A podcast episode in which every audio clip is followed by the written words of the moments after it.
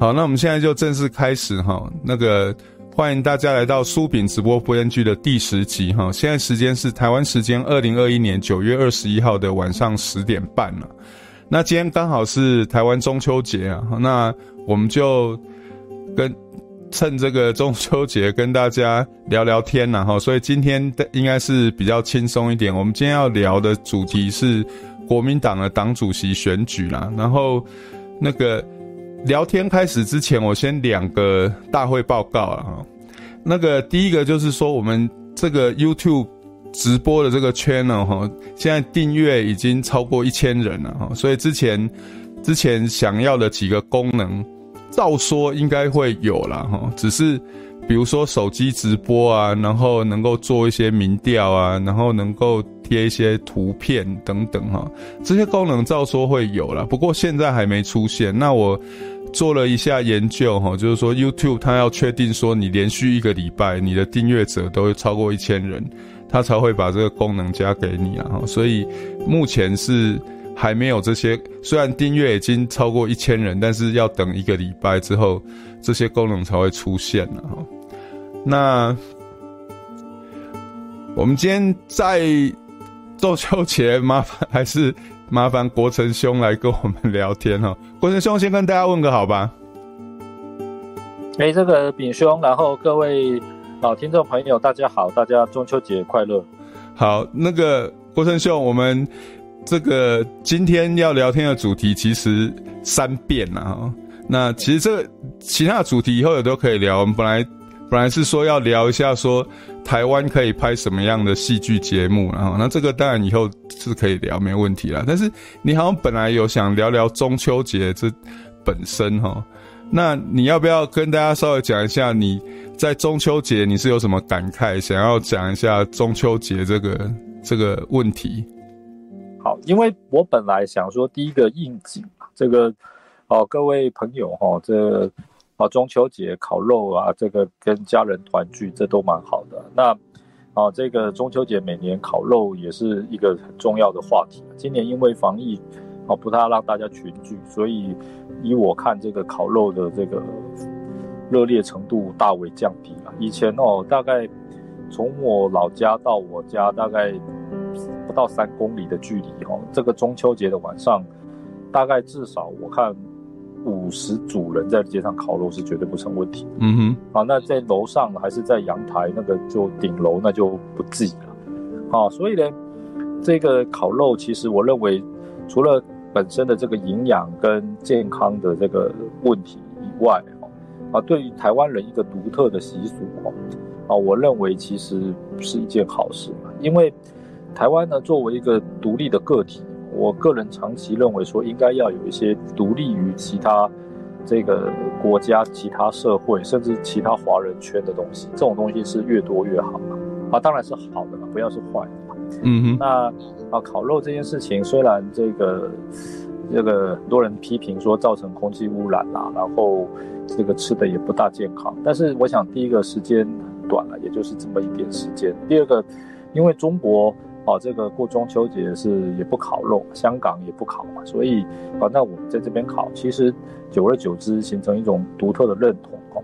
哦，这个当然也我很好。那这个可能有人说，哎呀，你这个这样子的事情就能够形成独特的认同哦？哦，不嫌这个太薄弱，太欠缺根据了吧？那我只能说哈，啊，身为一个这种台湾主体意识的信仰者哦。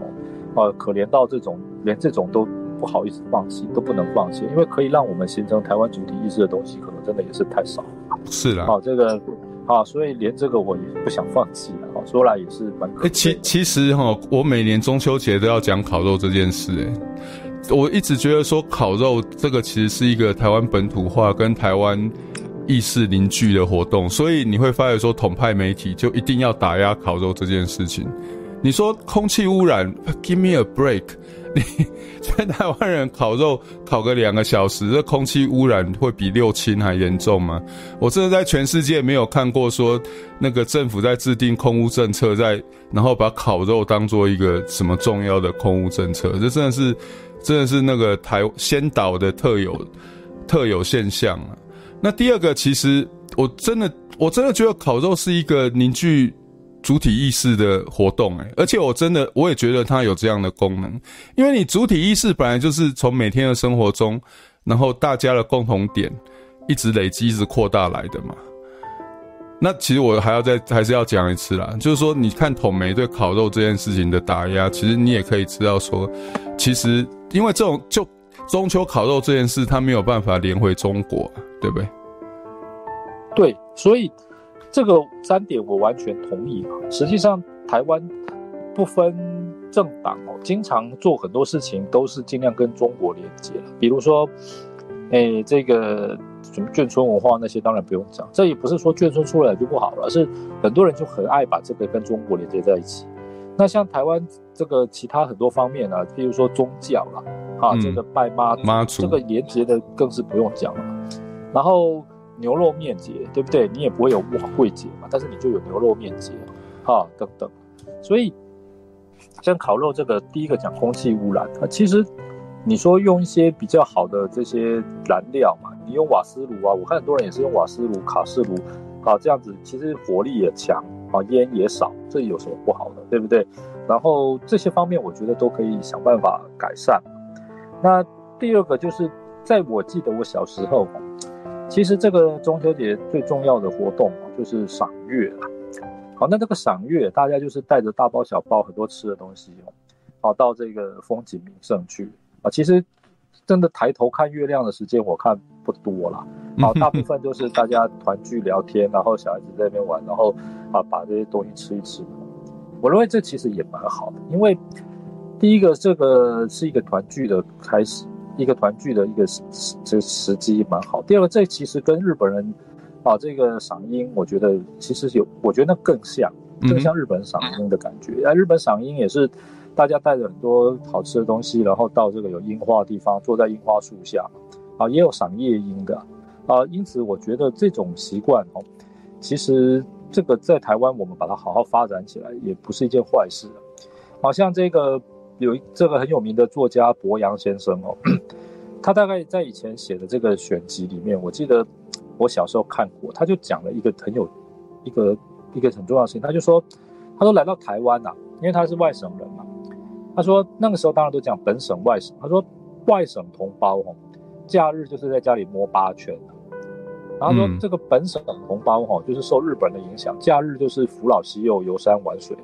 啊，那个时候当然有车的人少，都搭公车，就是反正就到好山上去踏青啊，然后啊泡温泉啊，然后什么。他说这个还是这个日本人强调这种啊 健身啊，然后运动的精神，还是比这个中国人要强。而且、这个、这种言论，在当时来讲是还蛮离经叛道的。后来他之所以遭到这个惨烈的文字狱哦，跟他长期以来就是这个比较这个脱中入入欧啊，入其他外国哦，这是这种啊强调的概念，我觉得是不能说没有关系。那但是呢，大家去这个风景名胜赏月哈，我记得后来就有人跳出来反，就是觉得说不太好，就是俞国华。嗯，院长的夫人啊，叫做于董梅珍女士啊，啊，那是我国中的时候，啊，他就说啊，不要让嫦娥笑我们脏，嗯，啊，意思就是说大家去赏月都带很多垃圾，那意思就是说的能要去啊，这个也不一定要去了，因为交通拥挤，而且就是留下很多垃圾。那我那时候才国中，我就想，第一个垃圾很多，最大原因是因为垃圾桶不够嘛，嗯哼，对不对？因为这个垃圾桶多设几个不就好了，对不对？而且。啊，第二个概念就是，其实也可以尽量采取一些减速的政策，但是当然还没有这个概念。啊，这个，所以呢，这个我认为，台湾很多事情哦，支持跟反对啊，常常我们不能够独立的把它事情的本质哈予以切割了，而是要跟这个啊意识形态啊、党国体制好，然后政治形态，甚至于转型正义啊，我觉得这个都是有密切的关系。对。而且其实我我这样，国文兄讲一下。当然，第三个就是讲说这个，哎，第三个，您您刚才说到什么？就是第一个讲烤肉嘛，第二个空气污染嘛。对。好，那第二个讲就是这个，就那个国国族的建立啊，那个集体意识的建立。对，集体意识的建立啊，我觉得这个其实就做一些跟外不一样的活动，我们要怎么样把它啊这个更加优化？我想这是重点。对啊，那所以这一点我觉得，而且现在来讲，就现在社会观念来讲，啊，这个刺激消费啊，增加对这个这个农产品啊什么的这种啊这种消费，本来也是政府的政策。那烤肉的话，大家多吃一点啊，台湾自产的这农产品啊，水果啦啊，文旦呐，好这个这个食材，这个有什么不好呢？我觉得这个很好啊。对，而且空气污染，今年是疫情的关系，所以这个，对好，请说，请说，嘿。而且空气污染的部分我，我想补充一点，的确啦，就是说你烤的那时候会有一氧化碳、二氧化碳，有烟嘛。但是我觉得说哈，你人民比较常在外面活动，然后你会举头看天上啊，你反而会比较注意空气污染的问题。国文兄知道我的意思吗？就是说，你一个国家的国民比较愿意花时间在外面活动，而且你会举头看月亮，到底清不清楚、朦不朦胧啊？这个反而不见得，就是说总体来讲，不见得对空气污染是不好的事情，因为你都在家里，你可能没有感受到。你到外面，如果附近刚好有工厂在排排放废气，那你就感受很清楚啊。还是说水沟很臭？你就感受很清楚啊，那这个长期来说，对于这个环境保护到底是加分还是减分？我觉得也没有那么确定呢、欸，搞不好还加分呢、欸。我我认为哈，这个接下来就我你提到一点啊，我非常同意，而且我觉得这是一个深层因素，就是说烤肉呢，这个因为你要带肉带食材，而且通常还要带，就是最好洗手啊，也比较方便嘛，对不对？因为会油，然后会脏，所以啊。其实这个一般人烤肉不是在自己的家里啊，就是在什么公园啊附近不远的地方啊，对，不会太远的地方。对，那第一个讲空气污染，大家在家里开冷气，老实讲，那个排碳也也是蛮惊人的，是啊，对不对？那而且我从来也没有看过一个真正合理的数据说，啊，你这个烤肉到底排碳排多少？对对，增加了多少的空气污染的数据嘛？如果是有。我认为正常国家就说啊，突然大家就增加很多这种排放，好，那怎么样？就是开放，就是生产比较好的炉具啊，好，然后这个烤这个这些燃料，好的燃料是有上机的嘛，对不对？因为这个现场的人他也不喜欢闻那个烟嘛，啊，虽然有时候只觉得好像没有闻到那个烟，不像在烤肉，但是啊，这都可以改。我觉得重点是说哈。其实啊，大家开始烤肉的时候，正也是台湾人开始比较有社区意识，嗯，比较注重视自己家里附近的环境，对，好的的这种公民意识、社区意识的开始。对，因为你烤肉一定是在家附近，实际上吃饭啊，大家不是在外食，就是在家里吃嘛。那冷门一关，冷气一开，啊，其实外面怎样你比较没有感觉。可是烤肉呢，在顶楼也好。好，在这个巷道也好，在家门口也好，如果说呢，你这个外面的环境实在非常恶劣、非常糟糕哦，对，我想大概没有那个雅兴，没错。所以这个慢慢的，大家可以在顶楼烤，然后哦，可以在这个家门口或者是在家里附近的公园什么，其实也代表了台湾人周遭的生活环境哈，多多少少还是逐渐有在改善，没错。不然那个实在是臭气冲天，还是。这个、还是说，垃圾堆在地上，对，哎，还是说老鼠跑来跑去，要不然就是车子这边横行啊，怎样？你不可能安居在那边大烤。没错，没错。哎，所以，如果啊，台湾人，我在芝加哥的时候，我就看台那个美国人很喜欢在院子里面烤肉嘛，然后呢，那个迎新的活动也都是在学校的草坪在烤。那他们选择烤肉的地方，大概也都是一些相对可以比较坐的舒服。好，不会是旁边一堆垃圾，要不然是这个环很糟糕的地方。那这个没有人愿意跟垃圾为伍，没有那个必要嘛。嗯哼。所以我的意思就是说，如果说很多人觉得说烤肉这个环习惯不好，啊，个人讨厌油烟啊，讨厌那个习惯，这个我觉得个人那个我们尊重啊，也没有什么问题。可是如果啊，传统以来有一种力量，就是一直在反这件事情哦，我认为其实是鼓励大家尽量不要对你住的环境或者是你。啊，这些附近有什么太多的意见？好，那这个既然你想要去烤肉，你当然就希望那个环境好一点。如果你根本不想出去在那个地方活动，好，你的环境就不用那么好。对，那这个这其实就是有人希望台湾人的公民意识、社区意识也不要过于发达。那老实讲，啊，对于我们等会要讨论的题目，就是台湾的政治啊，嗯，我觉得还是有根本的关系。当然，当然。好，那我们就来来移到我们今天的主题吧，就是国民党党主席的选举哈。那我这边在在我的书饼的网络新居这边有列了几个讨论题目了哈。那国成兄，我们先来讲一下，说张亚中，你觉得他有机会当选吗？嗯，我认为啊，他有没有机会当选？首先就是这几天的时事，当然也还有好几天嘛。因为二十五号投票，这几天会不会有其他重要时事啊去影响？嗯哼。那第二个就是重要县市长的态度啊，因为县市长他们手上还是有一些党员的组织，对票啊，这一点如果大家都去投，好、啊，还是能够产生相当的作用。好，那当然，我们认为这个国民党的这个选举，诶，首先这个我要给他推崇。第一个就是他的这个党内的这个候选人四个人在参与嘛，对不对？嗯哼。好，那也没有哪一个候选人说别人不能参与，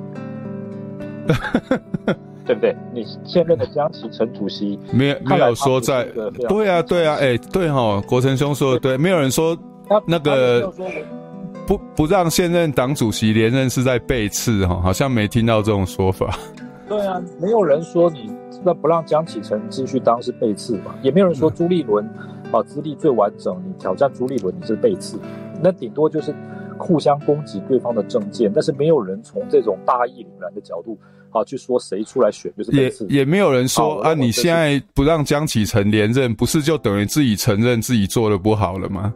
那以后还要怎么选啊？也没有这种说法，也没有这种说法。好，第一个就是他们攻击的虽然很激烈，而且某些也是人身攻击，但至少没有人把别人的出来参选认为是不正当的，就是没有从根本说你就是不能参选。对对啊，对，就是没有那种中间之辩，说你就是不该出来参选，你参选是不正当的，你就是只有说你的背刺有问题。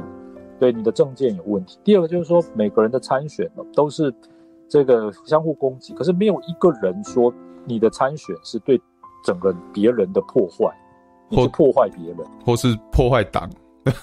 对，好，这个第二点。第三点哦，你看江启臣是现任党主席嘛，对不对？嗯、这个他过几天他还是不是党主席，这个我不清楚了。然后我跟他也没有任何的交情，我也不认识他。哦，这个这个。我也不是国民党党员，但是我觉得他处于一个相对劣势的情况之下哦，他是党主席嘛，对不对？他现在看来当选几率可能也不高。他们修改游戏规则？没有，对他自己有利？没有，完全没有吧？没有开赛之后才在一直改游戏规则，一直延后投票日期他，他不会说现在二十五号投对我很不利，所以我赶快这个想办法延长一下，对不对？这个让我有机会跟人家合纵联合，还是说让这个？刚刚串起的这个其他候选人声势可以冷却一点，对不对？还是说嘞？哎，我现在这个党员投票已经讲好了，事先讲好就是党员投票。他现在突然说，哎，不行哦，这个党员投票哦，党员可能不具完全的社会代表性。嗯哼，我们加个二十趴民调哈，然后还要加手机才测得到年轻人。加了，对，二十趴民调还要加个手机，不然你没办法代表整个社会嘛，你这个会失真嘛？对。因为说老实话，他如果要这样讲哦，从某些人的标准来讲更有道理。因为国民党党员本来就不能代表整个社会的民意嘛，是啊，对不对？那谁都知道的事情，而且更何况投出来投的人可能也是党员里面的部分人，所以他如果要这样讲说，我们选这个就是要掌握这个更社会的脉动，因为党就是要为了执政，更要掌握民意，所以好，我们现在应该要加入部分的民这个民调。对不对？然后甚至这实际上来讲，就他个人来讲，加入民调，我个人觉得是对他会有利啊。当然了、啊，当然就是排排深蓝嘛，或是说那深那深蓝以外的颜色嘛，对啊，至少冲淡一点嘛。对，对，好，这个冲淡一点。那实际上站在国民党的立场，他如果出来的一个党主席更加接近社会的民意，哦。我相信爱护国民党的人，如果不爱护国民党的人，大概都不会反对说国民党如果能够更加贴近社会民意，对他是有利的吧？应该没有人会反对这个说法。所以如果江启臣要提这种修改论哦，好是吧？这个的话，我相信这个不是没有正当性嘛。但是我看他也没有这样提。当然，其他人可能也不允许他这样提。是啊，这个其他人不允许他这样提哦，这至少代表了说这个这个游戏规则或什么也不是可以轻易变动的。嗯哼，对，那我觉得这个还是要值得肯定。我现在没有在说其他任何人或任何政党，我的意思就是说，大家既然出来在社会上行走，不是办家家酒，也不是随便弄一个学校社团那么简单的东西。我觉得游戏规则还是很重要。这个游戏规则事先讲好了，对不对？这个大家同意了，好，就不应该随便改。啊，我认为这点至少江启臣当这个党主席哦，他是有做到这一点，并没有说呢，啊，这个他当党主席就把游戏规则特别定的对他有利，特别是整个选战对他并不利的情况。嗯哼，如果对他很有利，他独占鳌头，那当然游戏规则就不用去动了。可是现在来讲，其实他现在相对不算。领先嘛，那他也没有因为这样要去修改游戏规则。那无论如何，我觉得这种是这个做政治人物的格，我觉得不管他的政见或者是他的这立场，我觉得至少就这种格调，我觉得还是可以。对啊。同意啦，对 对了，就我们很难得同意国民党嘛，对不对？但是不不管怎么样，就是说这个怎么台湾的社会会变到说，居然连 遵守游戏规则这么低呀？这对呀，这种事情都要拿出来了，就好像要拿出来称赞一下，对啊，对对，标准已经这么低了，就有一个这个我们就觉得，哎，台湾本土意识啊，捍卫台湾主体价值已经是退步退退缩到说啊，能够多一个台湾没有的东西。那台湾有别的地方没有东西就不错。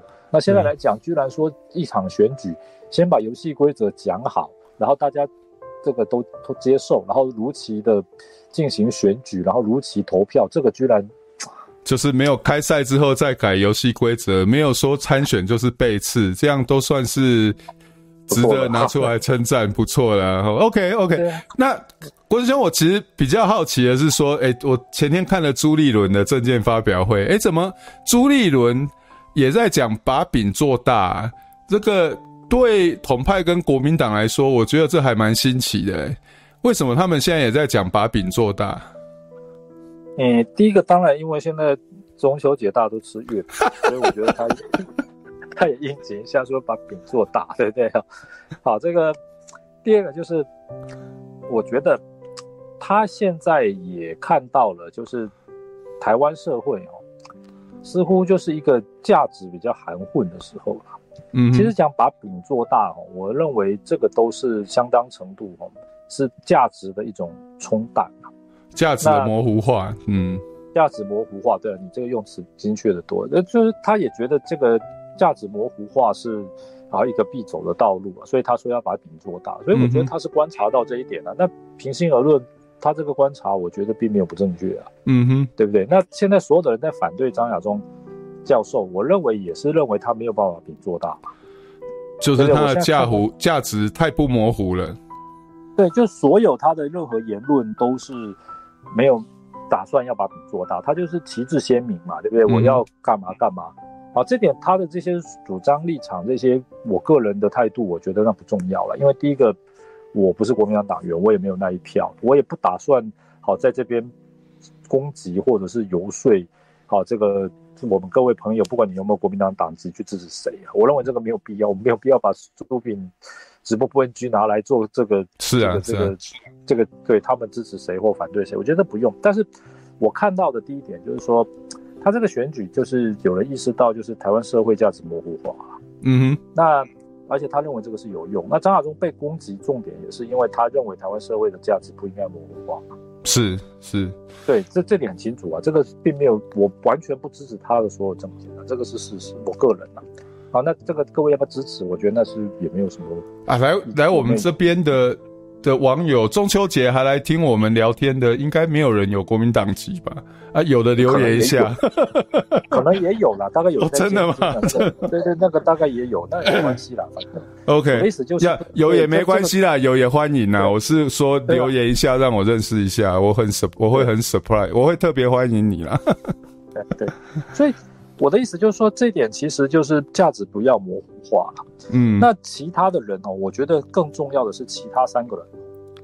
那他们虽然说法做法也，我觉得比张亚中要模糊，但是他们至少也认为价值不能随便模糊。反而是朱立伦先提。对，对，但是其他的人至少在朱立伦提之前，我看他们都没有打算要把价值模糊化。是，因为因为因为我的观察就是说，会讲什么中间路线把饼做大，一直都是绿跟台派这边的啊。其实中国跟党国以前很少在讲这种东西啊，但是所以朱立伦第一次讲，我就觉得蛮有趣的。那显然就是他观察到说，哎，现在好像。台湾社会的趋势就是价值不用太清楚啊，有一批人也不希望价值太清楚，那他可能也看到这一批人吧。好，那第二个哈，我觉得国民党主席的选举为什么重这么重要？第一个当然他还是台湾的主要政党，对。那这个目前看来虽然是第二大党，但是有一句话就是，好，绝对不要大家信以为真了，就是说他第一个他已经很衰败了。我觉得没有这回事。嗯、第二个就是有人都说国民党不倒，台湾不会好了。嗯、实际上来讲，这个应该是这个逻辑里面的包含的概念啊。嗯哼，就是国民党就算倒了，台湾就一定会很好嘛？我觉得这也不一定吧。就充分跟必要条件呢？哎，在国人中，这其实我们以前在声音聊过，就是说国民党不倒，台湾不会好。前面可能还要再加一句，就是民进党不好，国民党不会倒。就这个就是等会我要讲的已经破梗哈，我 我先把这个讲完了。就是说，第一个哈，国民党还是台湾第二大党。第二个再怎么样，它也有数五百万以上的这个支持度，而且在地方选举那支持度更高，所以国民党的这个路线。好，跟国民党的这个发展，绝对对台湾还是非常非常重要的事情。当然，所以当然这个他的主席还是很重要。第三呢，就是国民党哈，他对台湾的影响力不能够光从他的票数来看。对，对，对于说台湾的特定阶层、特定职业、特定工作的人来讲，他的影响力还是绝对。当然。你只要在学校当过教授就知道了。对对啊，对对。那至于说其他的部门，我也不要特别讲哪些部门，大家都很清楚。这个国民党的影响力绝对还是几乎百分之百，是对不对？所以这个国民党，大家不要以为说啊，看国民党主席，我前几天听一些朋友说啊，这个就是什么喜剧闹剧，觉得怎么样？这个我认为哈，这个跟台湾的现况，我觉得有点好像太过乐观。啊，这个他对台湾的影响力绝对不能光看说他没有得到国会的多数，没有得到这个总统的席位，他地方选举他还是多数，县市长他还是多数，而且很可能继续保持这个多数。啊，而且更重要的是说，他对于台湾各方面的影响力哦，特别是对特定族群、特定职业、特定工作的人的影响力，还是远远大于他的得票数。对，啊，而且。还有一点哦，那讲了这个，大家可能这个烤肉大家不想烤了，这个要不然就是觉得说这个，那我们关掉就好了，可以继续烤。对对对，就是觉得听这个真是倒胃口啊！对，就是什么呢？就是说，其实国民党对民进党有没有影响力？绝对也有。当然了，当然。呃，对这点哦，大家一听不要说，哎呀，你们这个怎么又在那边讲这些五四三的啊、逆风的啊、如何如何的？其实啊，真正研究战史就知道。武器的性能哦，绝对是跟着敌人的武器在受影响嘛。嗯哼，对不对？你这个这个二次大战的时候，零式战斗机在中国战场上刚出来的时候是叫零式十一型哦，那个是相对来讲是它最早的这个发展型嘛。后来呢，到了太平洋战场就这个时候二十一型就出来，那就比十一型要好一点。后来随着美军的这个啊这个。不断的这个提升嘛，它也不断的必须要进化嘛，就三十二型啊，啊五十二型到六十三型。那美军的武器当然随着日军的变化也是不断的在提升，所以这个每一个政党哦，你看他出什么样子的人哦，你大概就可以判断说对方的政党大概也是实力是多少。嗯哼，对，这是一定的，这个是合理的、理性的判断。而且呢，啊，我们也可以看到，就是国民党呢，其实它对民进党的影响。啊，就是在以前我们常讲到的侧翼的观念。嗯哼，好，你国民党如果提出某个政见，啊，这个政见如果很好，民进党也不是没有跟进的可能。那如果国民党提出一个政见很烂，那相对来讲，民进党就可以不用那么好。嗯哼，好，这个在台湾其实我觉得也是蛮常见。好，国成兄，我们直接来破解破解两句话好了啦，因为我们现在也聊一聊，现在四十几分钟了，我们直接来破解今天主要要破解的两句话。第一句话是说张亚中当选啊，对民进党的选举有利，你觉得呢？我觉得张亚中当选对民进党的选举有利，我觉得这很怪的哈。为什么？因为第一个，民进党接下来要面临的选举，哈，大概是年底的公投，然后二零二二年的地方选举，然后二零二四的总统选举嘛。嗯哼。那这些选举到底状况如何？哈，首先第一个是候选人本身啊，对。第二个是当时的环境，嗯。第三个是对手的候选人的相对的状况。嗯。那至于说这个本党的主席啊，我认为这个影响力。好，还要落于这三前面三个后面，也就是说，张亚中就算是一个不大理想的党主席哦，不太得人望，但是呢，他能够完全逆转国民党在县地方选举的时候这些既有的候选人的优势吗？或是说能够抵消蔡政府中央执政的一些包袱吗？对啊，这也不一定嘛，嗯，对不对？因为我看蔡政府的很多包袱哦。或者是现在民意其实对政府的执政不太满意的地方，并不会是因为张亚中的形象就刚好把它抵消掉了，那是南辕南辕北辙的事情嘛。那这个是第二个，就是说，诶，刚才讲到选举的时候，重点还是候选人嘛。你这个地方选举，国民党推出哪些候选人，那些人在地方上很厉害，这个环节会因为张亚中就让他们的光环失色嘛？我觉得也未必啊。那讲总统选举，那是更是两边的候选人都还没有正式出现嘛？那如何能判断张亚中一定对国民党会有利？嗯哼。好，那而且这个最后一个就是，像这个政党的政政治哈，尤其是台湾的这个总统大选，其实总统候选人个人的条件跟环境跟对手啊更是重要。像这个这个民进党二零二零年蔡总统大获全胜嘛，赢了三百多万票。那个时候，党主席是卓荣泰先生啊，那个相对来讲也是一个比较这个二线，也又不是这么亮亮耀眼的政治人物啊。至少哈，我这个卓荣泰先生如果有听我们的广播哈，这个我先跟你赔个不是。但是我相信你自己应该也会同意好，卓先生应该也会同意，就是说，二零二零年蔡总统大胜赢八百一十七万票，大概。说，因为民进党主席是卓荣泰先生，是我非投他不蔡蔡主席不可，蔡总统不可。我看这种人大概也不多吧。我看，因为总统候选人是蔡英文，所以非投蔡英文不可的人，搞不好都不多。哎，我我觉得这种人大概也还是有啦。哦，对了对了，我的不多是说不是选票的百分之九十或九十五。我看会不会很多人其实是因为马英九在投蔡英文啊？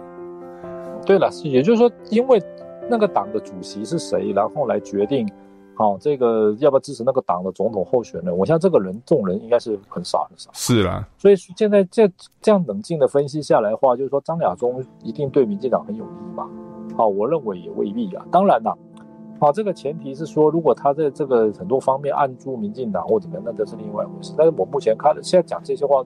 讲张亚中对民进党有利的人也没有，也不是从这个角度去看嘛，或者是提出这方面的证据嘛。嗯哼，也就是说这件事情言之过早，而且其实又连到我们之前讲的选举的因素，其实很多，谁当哪一个党的党主席，可能重要性排不到前三呢、啊？是，对啊。好，那我们来破解第二句话好了，就是说张亚中当选哈。国民党因因为会逻辑上就是说，很多人相信张亚中当选，因为他的主张太极端了，所以国民党会被带衰，所以统派的势力就会大大的衰弱。这个对台湾国家正常化是一个有帮助的事情。国成兄觉得呢？第一个哈，这个我一直认为哈，台湾的这个。就统派势力会不会大衰哈？这点我一直持比较保留的态度啊。嗯哼，因为统派的势力，说实话的，他不是在跟你比说你每次的这些民调，不管是哪一个党在做，还是哪一个机构在做，说你要不要当中国人，还是你要不要支持统一，这种数字的高低，我们来看说统派势力在台湾的嚣张。我认为看这个是非常危险的。嗯哼，统派，因为我大概很早就讲过，可能大家听的都不要再听了哦。啊，所以下一段如果大家不要再听的话，就拜托还是听一下了，不 要去讨论也可以了。就是说，统一这件事情从来就没有打算哦，中国从来就没有打算说是要靠问台湾的民意来决定。嗯哼，没有，所以你台湾的民意高或低，老实说，对这件事情没有太大影响。因为他本来就不是打算问这件事情，就像台积电的经营没有在问联电的股东是一样的道理。嗯哼，因为对，这是一样的道理。台积电经营就是问台积电的股东，因为那这个，但是他不会去问，就就他不会去诉诸这些他觉得这局外人的事情。这个现在来讲，我们从水果事件，从各式各样的事件知道，说统一一定是要弄到拼图的概念，跟到时候就非水到渠成不可。你不同意。啊，你不满意，这也不重要，而且更重要的是说，台湾很多民调哈，还不是问你同意还是独立，他还是用非常模糊的，你要不要当中国人，还是你自不自认不认为是你是中国人这种更加模糊的概念，所以那个参考价值是更低的。嗯，在这样的情况之下的话，我们说他这个当选了，对不对？这个这个就是说，可能对统派的民意啊，老实说。统派民意会不会继续再往下降？老实讲，就边际上来讲，再降个一两个百分点也没什么差别，因为反正它就不是多数，再降也没什么差别。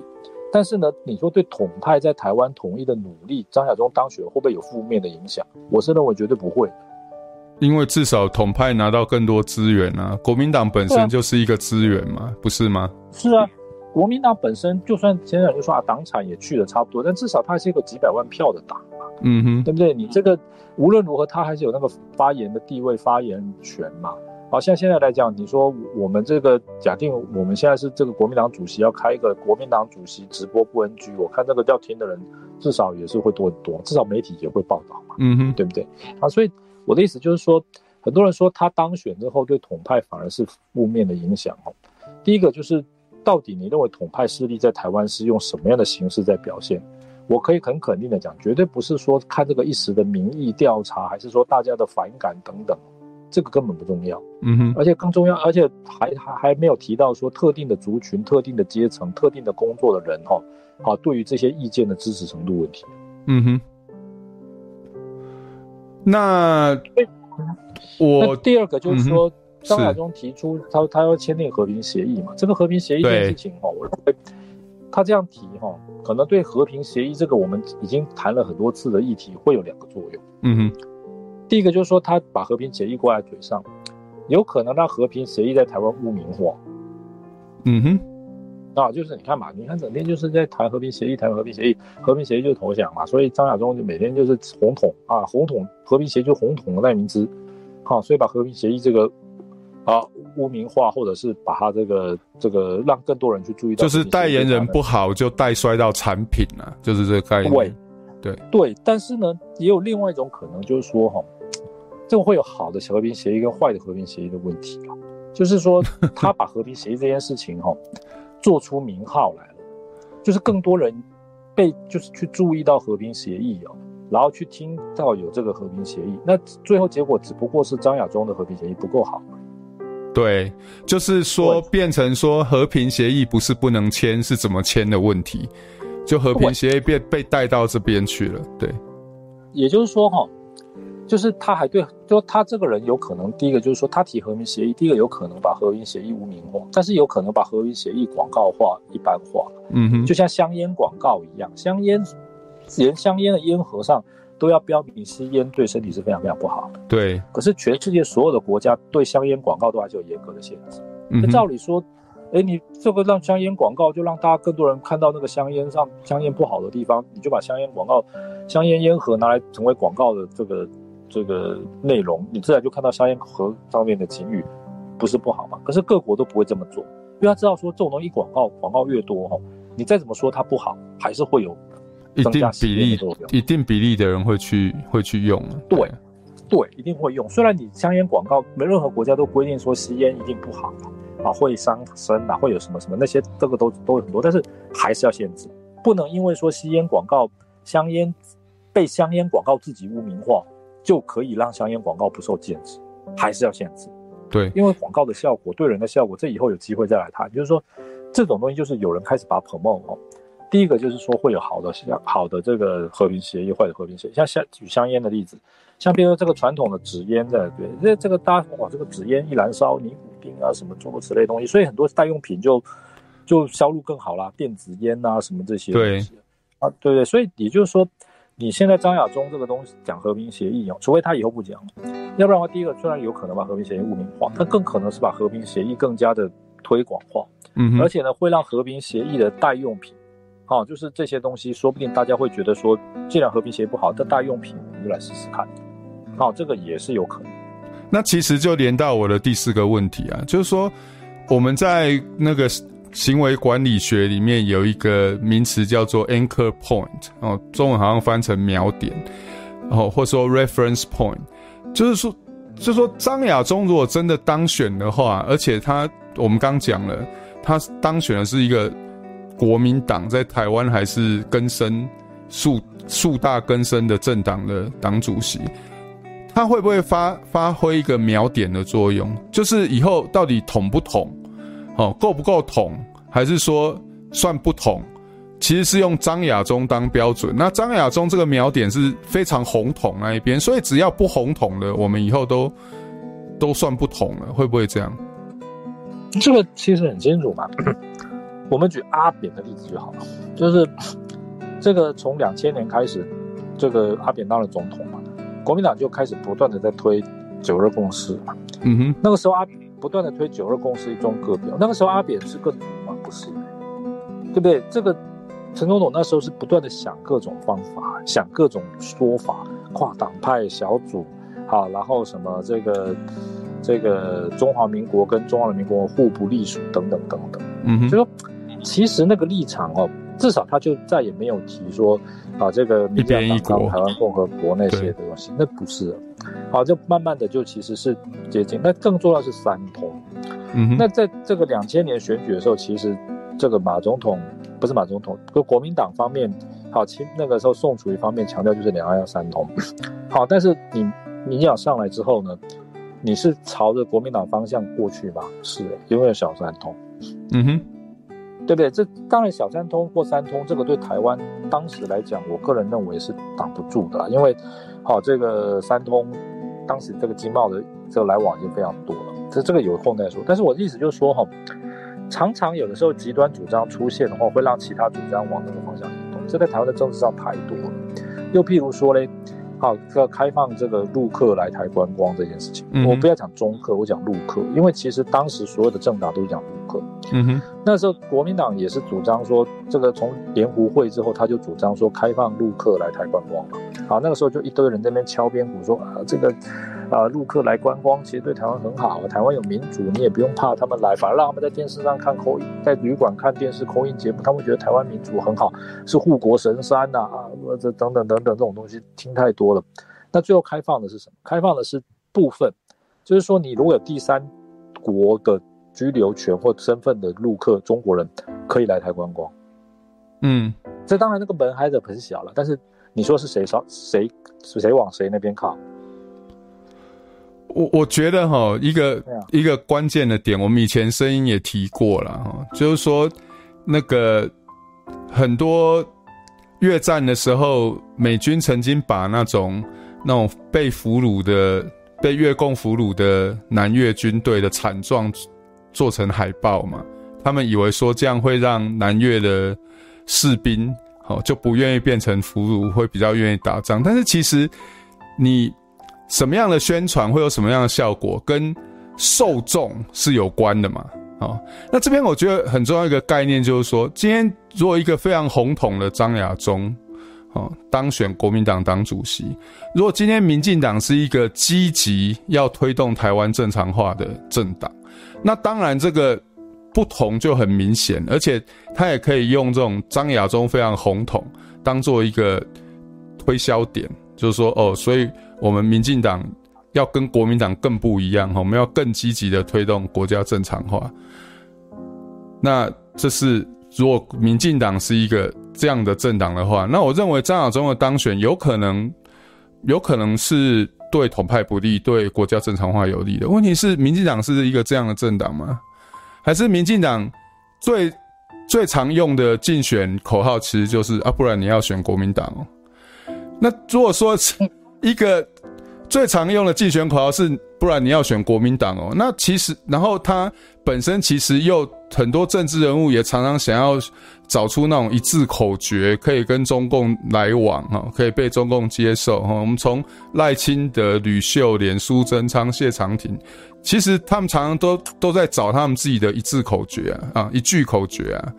如果民进党是一个这样的政党，那你今天国民党是变的锚点锚点是定在红统那边的话，那整个民进党的政党跟政治人物，他能够游移的统派空间，事实上是变大很多啊。那所以合理的推测，就整个台湾的政治局势就整个被带到统的那一边啊。我至少我看起来是比较像这样子，不是吗？我认为一定是朝这个方向，因为其实就是国民党跟民进党是台湾两大政党嘛。对，所以呢，这个选举的时候哈，你只要说，呃，也没有第三党可以取代了。老实讲，第三势力的问题，我一直都认为比民进党还要多很多了。嗯，我一直都这么认为，从来没有改变过。是。那在这样的情况之下，你说难道你要投国民党吗？对啊。这句话哈，老实讲，我倒也没有说，也也有一定的说服力啊。对啊。对啊，不然的话，像柯文哲这种最后结果怎么样，对，大家都很清楚嘛。这最早也是我们在节目里面觉得这叫做。这个人是有问题吗？这么值得信任的吗？对啊，那也是七七八年前的事情。对啊，二零一四。那这个对二零一四那时候，哇，真的是整个那个个对啊，差点被乱棒打死啊！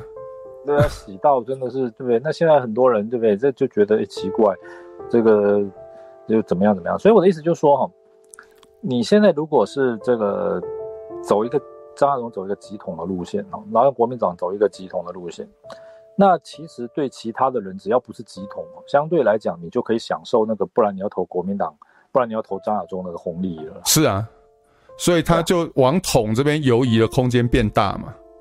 是啊，是啊。那这就是张亚中当选的锚点锚点作用嘛。所以，所以我我觉得说，现在至至少我的脸书看起来，台派这边。一副说哦，要帮张亚中加油哦，张亚中当选对国民党就完了哦，张亚中当选对民进党有利哦，张亚中当选对对台派有利哦。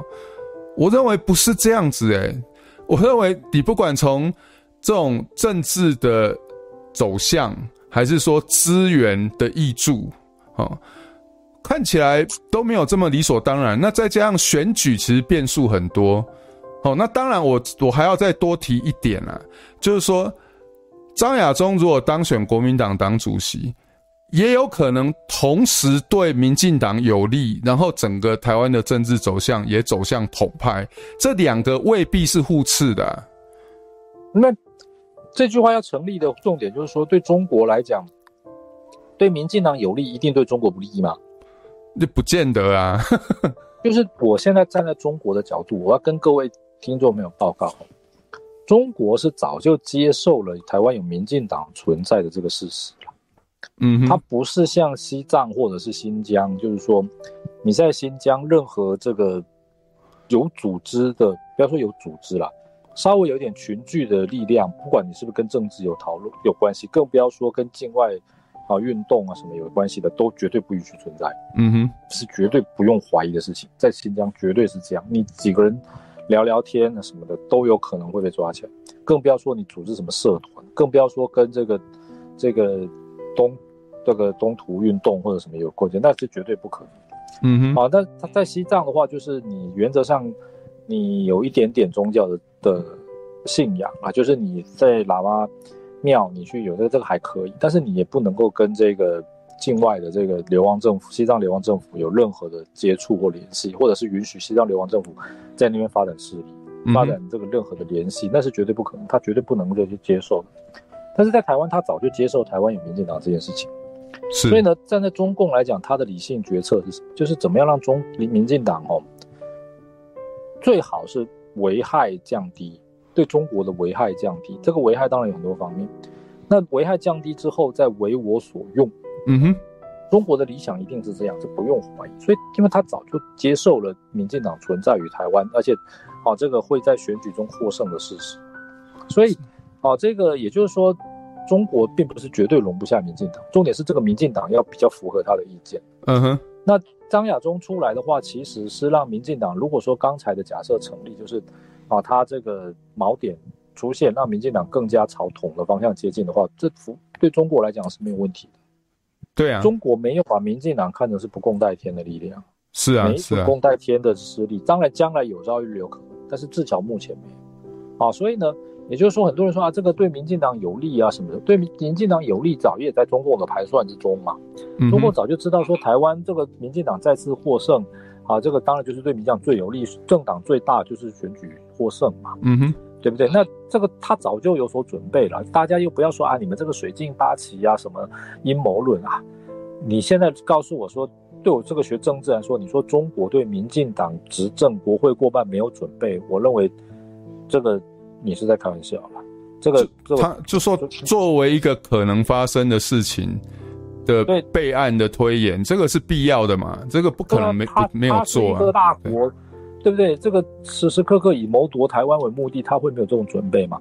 所以换句话说，你说对民进党有利哈？我看目前这个所谓的有利哈，好，今天大家如果前面烤肉没有听哦，听到这里听我这句话就好，就是说现在所有人说张对张亚中有利，把张亚中当选对民进党有利，这个有利哈，并不是说让民进党吃人参果，还是说让民进党突然有一千亿党产。他们指的这个对民进党有利，是指对民进党的选举有利，对对不对？但是民进党让民进党能够选上总统，或者是这个在选举中得到更多的票数，对不对？这个是对民进党有利，是他们对有利的定义嘛？对。但是对中国来讲，民进党选上总统，或者是对民进党的这个选票增加，对中国来讲就一定是绝对不利吗？这就是中国要努力的部分。对。我我现在不要说民进党谁是中国的人，还是说怎么样，我们先不要这样讲。我就说，民进党当选总统，或者是民进党选票更多，这对中国是绝对的不利吗？首先就是中国对台湾的各种控制本来就不是取决于你的民意。第二个是他从各个方向去影响民进党。第三个是民进党如果整个朝向锚点前进的话，那就算让你当选，让你过半。又怎么样呢？是啊，是啊，所以我，我我想，我们把我们今天，因为我们现在直播已经超过一个小时了，我我把我们今天讨论的几个东西综合一下了哈。第一个就是说，张亚中当选，在选举上是不是一定对民进党有利？哈，那我们的我们要讲的就是说，现在其实还没那么确定，因为谁是主要政党的党主席，在。对选举的最后结果的影响，可能都排不到前三呢。哦，还有其他的因素，比如说对手的候选人是谁，你自己的候选人是谁，还有当时的局势、当时的议题是什么，可能都比谁是党主席还要重要。第二个，从不管是从资源投投注，哦，如果张选张亚中当选国民党党主席，他等于是掌握了，他等于是当了一个。国内主要政党的党主席，那对统派来讲，一定是一个资源的投注嘛。所以你说张亚中当选，一定对统派不利，一定对台湾国家正常化有利哦。至少从资源的投注这方面来看，就不是这个样子。那第三就是说，对民进党有利，一定对统派不利吗？好，这有可能。有可能张亚中当选，真的在选举上对民进党有利，但是也有可能同时台湾的整个政治走向又往统派移动啊，这两个不见得是冲突的。哦，所以这三个大概就是我们跟大部分 全台湾的媒体跟我在脸书上看到的的文章三个主要的观点的不同啊。那国仁兄，我们在那个开放 call in 之前哈。我最后一个问题跟你讨论一下，那韩国瑜跑去哪里了？为什么韩国瑜？嗯，然后张亚中是韩国瑜的变形吗？好，那那个，我我已经把那个 Google Meet 的连接贴在那个聊天室哈，那欢迎大家就就加入我们。好，那我们来讨论一下，那韩国瑜呢？为什么韩国瑜这一局是韩国瑜的角色在，只是？表面上是张亚中吗？还是说张亚中跟韩国瑜基本上是同一同一种人？还是你觉得张亚中是张亚中，韩国瑜是韩国瑜？我认为韩国瑜哦，他的重点还是在于先把国民党的政权拿回来。那个时候，所以他用一种相对来讲比较嘻嘻哈哈那种这种，哦，这种开开心心这种方式啊，什么发大财啦，啊，这些其实你认真去想，根本是经不起考验。他也没打算把这些事情讲得很清楚的做法。嗯哼。但是总的来看，那时候是胜获胜。那时候我个人认为哈，他还是以选举为考虑，就算他是一个统派，他的这种统是一种。欢乐桶啊，就是啊，这个啊，对，欢乐桶嘛，发大财啊，这个不是那种素食的那种欢乐桶，而是说啊，你反正也是发大财啊，什么这个什么人进来货出去，然后发大财这种开开心心的这种概念。但是呢，我认为第一个张亚中是一种铁血统，嗯，啊，就是啊，他就是你看要清除这个余孽，那个余孽，好，然后怎样又怎样，但这个看起来是相对肃杀了。短时间看起来也好像更不容易得到大家的支持，啊，更不容易得到所谓中间选民的支持。但是如果大家有听前面几分钟，啊，前面那段的分析就知道说，这其实对中国来讲未必是不好的。而且中国也知道欢乐桶这个看来也是失败嘛，啊，这次这个这个韩国因为论述也不够，然后等等状况，所以上次的选举没有获胜。所以短期内哈，我认为中国了哈，跟中国党。中国还有党国势力的这些代表们哦，他们在都代表这件事情上是非常认真的。嗯哼，哦，这个常败的人是基本没什么机会。嗯，啊，这个对他们来讲，对，而且他们也非常在意他们的这些代表哦，有没有贯彻他们的主张跟信念。是，所以这个这个，也就是截至二零二一年的九月底，九月二十号。他们才开始讲把饼做大这件事情。嗯哼，在过去他们不会讲，因为他们认为你我你你我选你，你就要好好代表，你就要好好的代表。对，啊，你现在你拿不到选票是你的能力有问题，怎么会要我牺牲我的信念呢？对，我就换一个。对，像连胜文就好啦。你像上次这个这个这个市长选举，他就没有机会了嘛，对不对？他就没有机会了，真的。然后你像现在选党主席还是什么立委提，也没有机会。下一届二零二二几乎也没有人特别人提到他了。我不是说他不好了，他有他的优点。我说老实话，我也见过他本人，但是说他不是没有。但是你看，你这些蓝派的、党国派的，这个对于他们的都代表是非常认真。是哦，你不能随便讲把饼做大，把饼做大。第一个。你就好像就说我非投你不可，你绑架我的选票。对。第二个，你把饼做大，你稀释了我的影响力，对，稀释了我的的选票。当然，你不可以随便去把那些我们不支持的人把他弄进来，然后用饼做大这句话来糊弄我。对，不可以这样。所以你看，截至二零二一年，国民党才开始讲这句话，他们从来不会讲这句话。你看他们，但是呢，你看他们不讲这句话，结果是什么？你看二零二二他赢啊，嗯哼，他赢啊，对不对？那这个。二零二这个不是二零二二他赢了，好说错，二零一八了，他赢，对不对？说二零二零年他不赢，好，这个当然我们刚才讲到原原因很多因素很多嘛，是，但是我们至少看到说，你看二零二四那二零二零输的人，在他们都代表的态度下，你看几乎这次就没声音了，嗯哼，对不对？没声音啊，也没有参选党主席啊，这个其他的政党有没有一直有人只要参选党主席的嘞？选举输了还要参选党主席的嘞，嗯、然后长期一人政党的嘞，嗯、对不对？多嘛，很多啊。那个当主席的时候，县市长选举败，自己去参选也败，自己参选总统又败，但是下次还是他。哦，这个这个国民党好像不太容易发生这种事哦，这好像只有国民党主席一输就回就输了嘛，就下台了。然后他这个下台真下台，他没办法回。你现在看这个，这个，这个，如果是像其他的政党，真的有些政党啊，就我讲亲民党啊，大家不要误会了，就是说你这个，这，这个，这个亲民党如果有亲民党的支持朋友，还是啊宋主席本人，这听了你也不要介意啊，因为这的确是这样嘛，你也参选了好几次嘛，你也是 永远的总统候选人，对啊，这个这这个我也没有说，大家不要误会，真的不要误会。因为你可是你看国民党这一点，他很彻底嘛，他很铁血嘛。你看谁输了县市长候选人，下一次还有再出来，几乎没有。好，然后你说这个，对啊，好，就先讲到这里。呀呀呀！因为我们那个网友也等了一阵子啦。好，那个易伟，你可以把你的麦克风打开了。OK，好，有听到吗？有有有有有，很清楚，很清楚。好，那我的问题其实就相对的简单。那到底要怎么做会对现在比较好呢？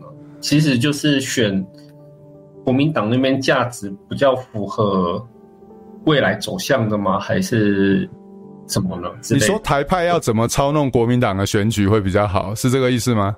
应该说，应该说操弄也不太可能啊。但是，对啊，对啊。对，因为要操弄也轮不到我们操弄了。是啊，所以你的意思是说，所以他们的结果到底是谁出来会？哦，你说我们我们如果要跟上帝祷告的话，应该要祷告谁会当选，是吧？对对对对，对，就是这个。好，OK，好好好，那我先把你的问题收下来哈，那我们等一下一起回答。那个 Leon，你可以把麦克风打开了。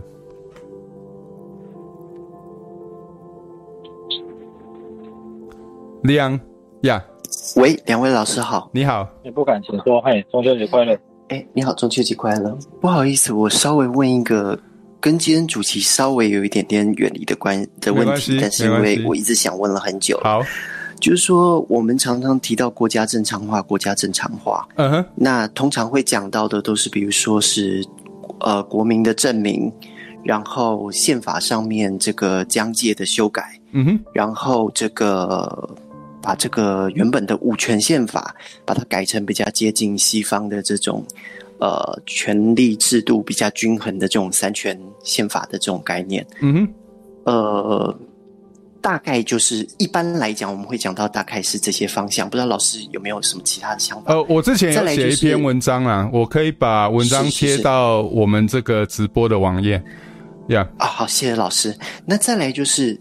一在这些这些我们所追寻的这些，我们如果我们把设定成目标的话，嗯，在这边这些目标上面，呃，如果我们要去排定优先权或是做出取舍的话，嗯，它应该是怎么样的一个前后关系？就对老师你们的看法是什么？谢谢。哦，好，了解。好，那个。其实我之前有有一篇有一篇那个台湾国家正常化的策略分析啦，哈，就是跟我们那个塔利班教我们的管理学那边一样，就是我把它从最上层的 mission 就是国家正常化，然后到下一层的那个 priority，然后到到最最下面的那个操作的部分，我其实有展开一张图啦，那可能可以给那个李阳参参考一下，那个国成兄。我们现在讨论一下，如果我们今天要跟上帝祷告的话，我们应该祷告谁赢呢？嗯，卓博远吧。祷告卓博远赢。OK，那上帝会说你你你是雕钢的哟。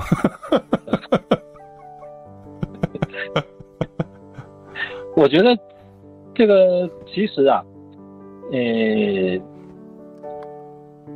应该这样说。我记得我以前在脸书上贴过一篇旧，嗯哼。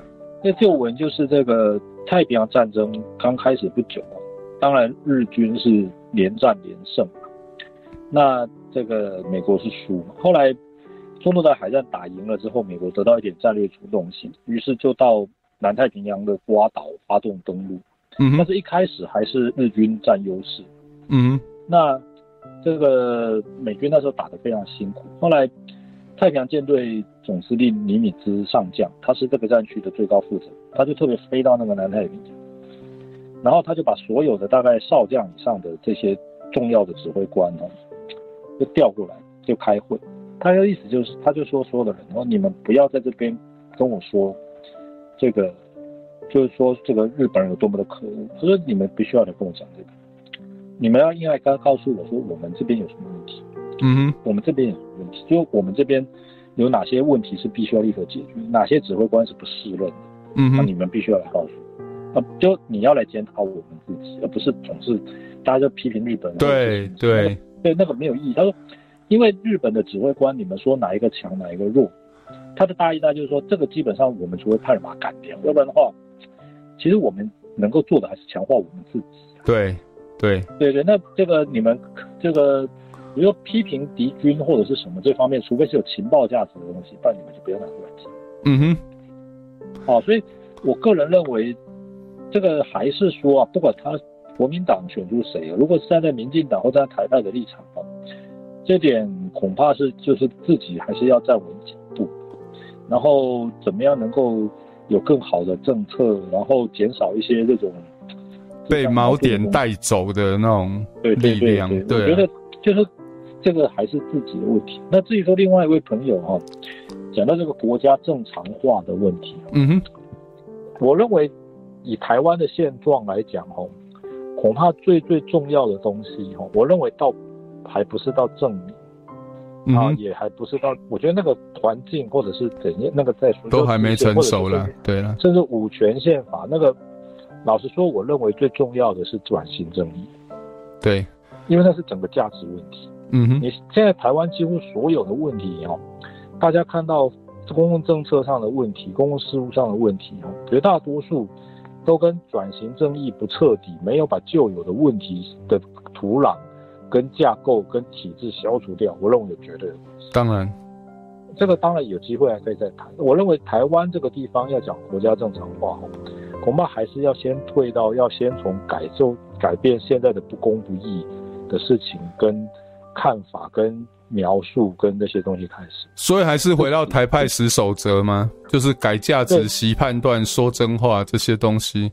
对，像比如说，如果像韩国好，现在如果回到说这个一九零几年，就是刚被日本。吞并的这个韩国哈，朝鲜半岛那时候他们说怎么样让韩国这这个国家正常化，那就很简单，就是独立是最高价值。对，那个时候还有人是还有人会告诉你说，其实他那个时候不是所有的人都那么反对跟日本合并。说老实话，哦，那这个如果是所有人都这么反对跟日本合并，老实讲，日本没那么容易合并。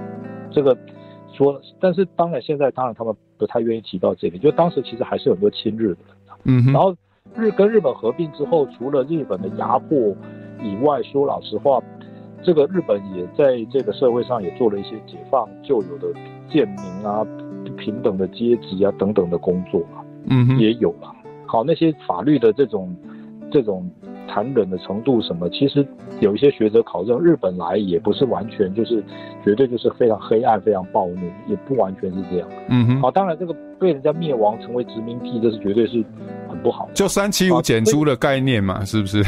就就是韩国的概念就是很简，所以说韩最后这个日本一来了就把宦官制度废掉了。嗯哼，因为日本本来就没有宦官制度，可是韩国的朝廷是有的嘛。那这种制度无论如何是好的吗？这绝对不是。嗯哼，那这个譬如这诸如此类的东西，好，重点是什么？重点就是说韩国那时候先要确定，就是说国家正常最重要就是独立是最高价值。嗯哼。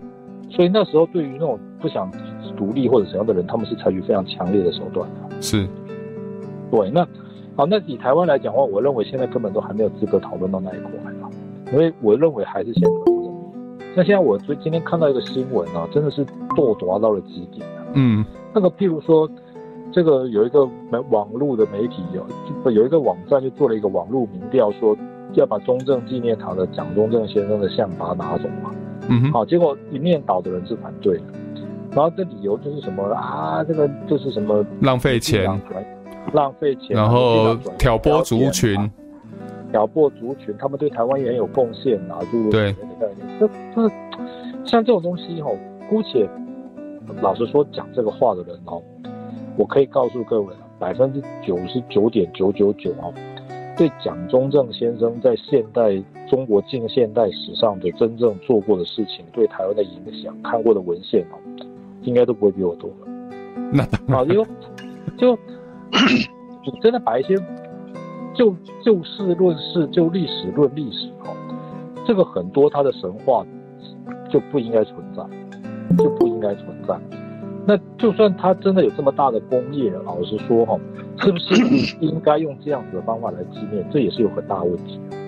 是，好，郭先生，我们又有两个朋友进来，我们先听听看他们要说什么。对啊，那个 Jack She，你可以把麦克风麦克风打开了。嘿，两位好，你好。呃，那个想请教一个，也是跟 今天的主题不太一样。好，请问一下，你们对呃莲雾跟世家之乱，是不是的的结果是不是会跟之前的凤梨之乱有些不太一样？Okay. 那另外一个问题就是说，呃，上次有请教过您对呃莱猪的看法，莱猪公投的看法。那今天想再请教您，呃，预测一下这四公投的可能结果。谢谢。OK，好，那那个 In。你可以呀，yeah, 你好，你好，嗯，我有两个问题想请教两位老师。是，第一个问题是觉得很奇怪，因为这件事情占据各大新闻节目的版面。那我们知道这个版面资源是有限的嘛？嗯哼。你说哪一件事情？就是对于国民党的党主席。哦，党主席，OK，好。那是不是不要去关心这件事，把有限的精力啊、时间去关心其他事会更好呢？OK。那最后一个问题是说，那回到这个十守则嘛，就是简单说就是加强自己，一个人做起。那这个耐心要等多久呢？是三十年 还是四十年呢？OK。谢谢老师。好，谢谢谢谢。嗯、呃。国成兄你，你哦，这个凤梨世家这个应该可以做一集吧？这个是个大问题。但是，但是我想那个 Jack 的重点是说，政府处理的方法跟民众的反应会不会跟凤梨事件不一样？国成兄觉得呢？对，这是我觉得一样的。你觉得？我觉得一定是一样的嘛？就是很简单啊，做个就叫大家来买。中国中国欺负台湾农民，就让台湾全体人民承担嘛。那你觉得台湾人会再次买单吗？这一定是再次买单的，一定 OK，那就没办法。那我其实在，在我其实从凤梨的时候就讲了，就是说这种处理方法，因为我们就我们其实第七集的时候讲过均衡嘛，就说那代表说你继续把资源放在销中是没有风险的嘛？中国不买单，台湾民众会买单呢、啊？那可能买的还。可能还比那种本来就不销中的果农还要更有保障。那最后，什么是合理的决策呢？就是越来越多农民会觉得说，我把农产品拿去销中啊，因为至少中国不买单的话，其他人会买，其他的台湾人会买单啊。那你等于就是在鼓励跟保护那种以销中为主要，呃，出主要以销中为主要目的的这些农民嘛。这我想这很清楚，这就是均衡的概念嘛。那四公投，你你要我在这个时间点猜的话，我当然觉得大环境对民进党不利啦。那有可能公投会变成一个那个讨厌民进党的出口啦，所以可能结果会比民进党想要的差一点啦。那我不知道国成兄觉得怎么样？嗯，第一个是水果的问题，因为萧中被中国这个打枪，所以。这个政府就要补偿，那的确的话，就等于是这个，虽然说感觉上这个补偿是因为被中国所害所影响，实际上来讲是对中国的恶意行动提供一种保证。对啊，这是一种很甚至是鼓励嘛。对，所以对农民来讲是一种鼓励嘛。除非以后就有行政措施规定说不得销中，要不然就是说下不为例。不然的话，一定大家还是继续销中啊。反正只销中还比销任何国家来的有有保障啊，保障，甚至比销给台湾自己本土市场都要有保障。对，啊，这点我觉得是不是我们要这样子的去帮中国买单哦？诶，现代国家一般来讲，就是如果现在我们销中的水果被他打枪。正常国家恐恐很怕就是中国香菇明天就被打枪。对对啊，对等制裁嘛，这个我们我们上一集就讲过了嘛。对，啊，一定是这样啊。然后这个当然最后结果就是你制裁我制裁你制裁我制裁，反正这当然是这样。但最后结果所有的人就知道说，销中或者是对中国依赖是一件非常高风险的事情，因为你制裁它，我们的进口商也会损失嘛。对不对？因为你没东西可卖嘛，是。然后你必须要，你会去跟中国买香菇，一定也是比较利益上各种方面，中国香菇是你的考量。那你现在没有中国香菇，你要就是没有办法卖香菇赚钱，要不然你就是要去买别的地方的香菇嘛，对不对？那别的地方香菇你不买，一定是你觉得它的效益有些问题不如中国香菇嘛。所以也就是说，如对等制裁，大家听起来就是好像在台湾因为不正常嘛，国际关系不正常，国际地位不正常，所以大家觉得非常非常的陌生。其实正常的国家大家都是这样在干。那这样在干的话，虽然看起来是相当的这个腥风血雨，可是你很快就会让国家的贸易资源非常迅速，这个不需要太长时间，可能几天内哈，几个星期内商人就要做配置。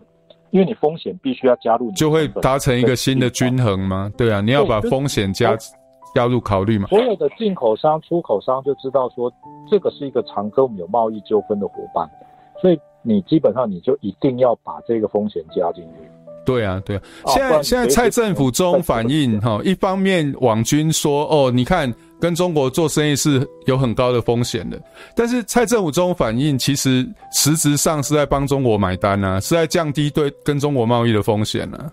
所以这我们就可以解释说，为什么这一年又一年哦，虽然，所以我认为朱立伦讲的是不正确的。朱立伦一直说蔡政府这个是在抗中保台，实际上他在抗中害台。实际上我根本不认为这在抗中，他一直在帮中国买单啊。政府在做的事情是在降低，或者是保护跟中国经商的风险。是啊，因此这就可以实际解释说，为什么对中贸易是屡创新高了。对啊，因为最有保障嘛。对对，这个所以这个数字是骗不了人的。就是你不管怎么去诠释，老实讲，事实就是事实。就是在这样的情况之下，当然也不一定完全怪蔡政府吧。总之来看，就是说哈，就各种方面的考量，台湾人觉得对中经贸的风险是越来越低了。是啊，不然的话就不可能出现对中经贸依依存跟金额越来越高的现象。是啊，对，就是这样，就就就就很简单。所以世界是怎么样在运行的，往往跟台湾人所认知的世界是不一样的。没错啊，甚至连真真实的台湾是如何运行，可能跟台湾人很多人自己的认知也是不一样的。好，所以刚才有另外一位朋友说，但是好像是什么几年几年的问题，是不是？呀、yeah，就那个。不，你 move on move on 到下一个网友的问题之前，你要不要先预测一下四公投的结果？我认为四公投应该很确定，就是应该就是同意票会多于不同意票。你认为民进党会败，就是反对方会败？大概对反对方，因为民进党大概要赢，因为第一个我看现在哈也没有很着力的在进行反宣传嘛。对。这个已经安静很久了，这个在民间，啊，这个既定的印象好像。不可能时间是不是？他他们是不是判断不用战场拖这么长啊？战线不用拖这么长？嗯，但是也也不知道啦。其实其实二就是上一次的公投，民进党也是当做没这件事啊，对不对？之前那个入联入联反联公投，陈水扁还会提个入联的对案呢、啊。那这次至少民进党到目前没有提任何对案嘛？民进党没有提对案，这个战略思维我一直不大理解。好，不过也没关系啦。我的意思就是说，反正这个这个呃上面这个这个自有妙神机妙算，这个我们也没有关系了。我的意思就是说。长期以来哈，你看你积极的在提出这个对岸的，你都输嘛。对。现在不积极提出对岸的，会不会赢？这个我就真的是觉得神机妙算了。可能这个三人自有妙计，啊，这个不是我们这些小民有办法去猜测的。OK，好，而且更重要的是说，嗯、是国民党一定会积极的去 promote 他们的东西嘛。对，这一定的吧。好，所以那至于说刚才有一位朋友问到那个几年的问题，可不可以再重复一次？嗯他说：“那个每次说什么都是回到台派十守则，但是台派十守则大部分都是个人的努力。那到底要个人努力，要等到多久才会有足够多的人那个练台派十守则，然后台湾才会产生根本的反应？是要等三十年还是五十年呢？”我我认为啊，哈，我现在都讲说台派十建议了，哈。因为我认为哈，真的有在照那些原则，或者是对那十个原原则，就是说这个觉得很重要，或者是怎样的人哦，是不断的在减少当中啊。是啊，对，像譬如说讲认事实就好了。你看这次的疫苗的事情，拜托这个这个我我觉得无限感慨啊。对，这整个这个这个下滑的程度比起这个莲花学运的时候，我觉得又是更上层楼了。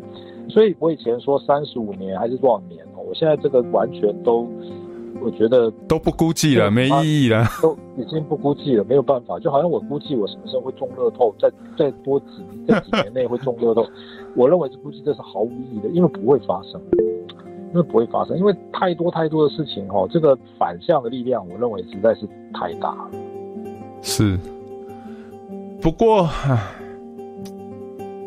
不过我们上上一集也有提到啦，就是说领导者其实很重要了。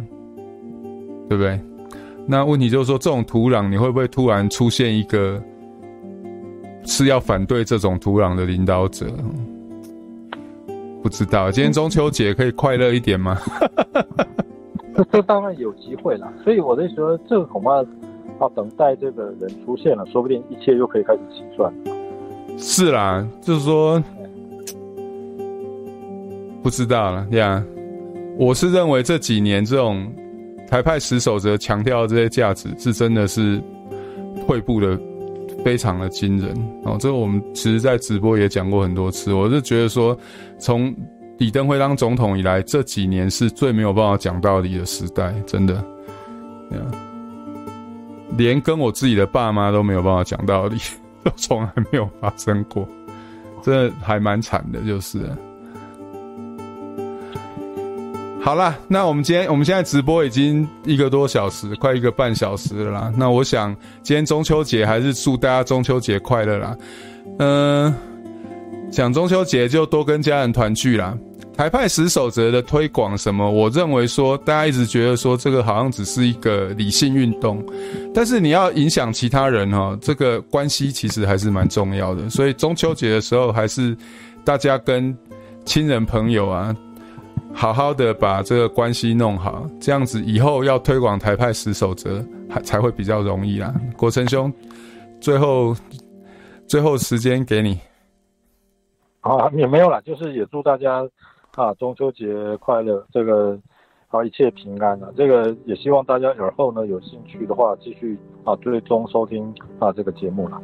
好，OK，那我们今天直播就到这里告一段落，谢谢大家中秋节还来陪我们哦。好，拜拜。好，拜拜，谢谢。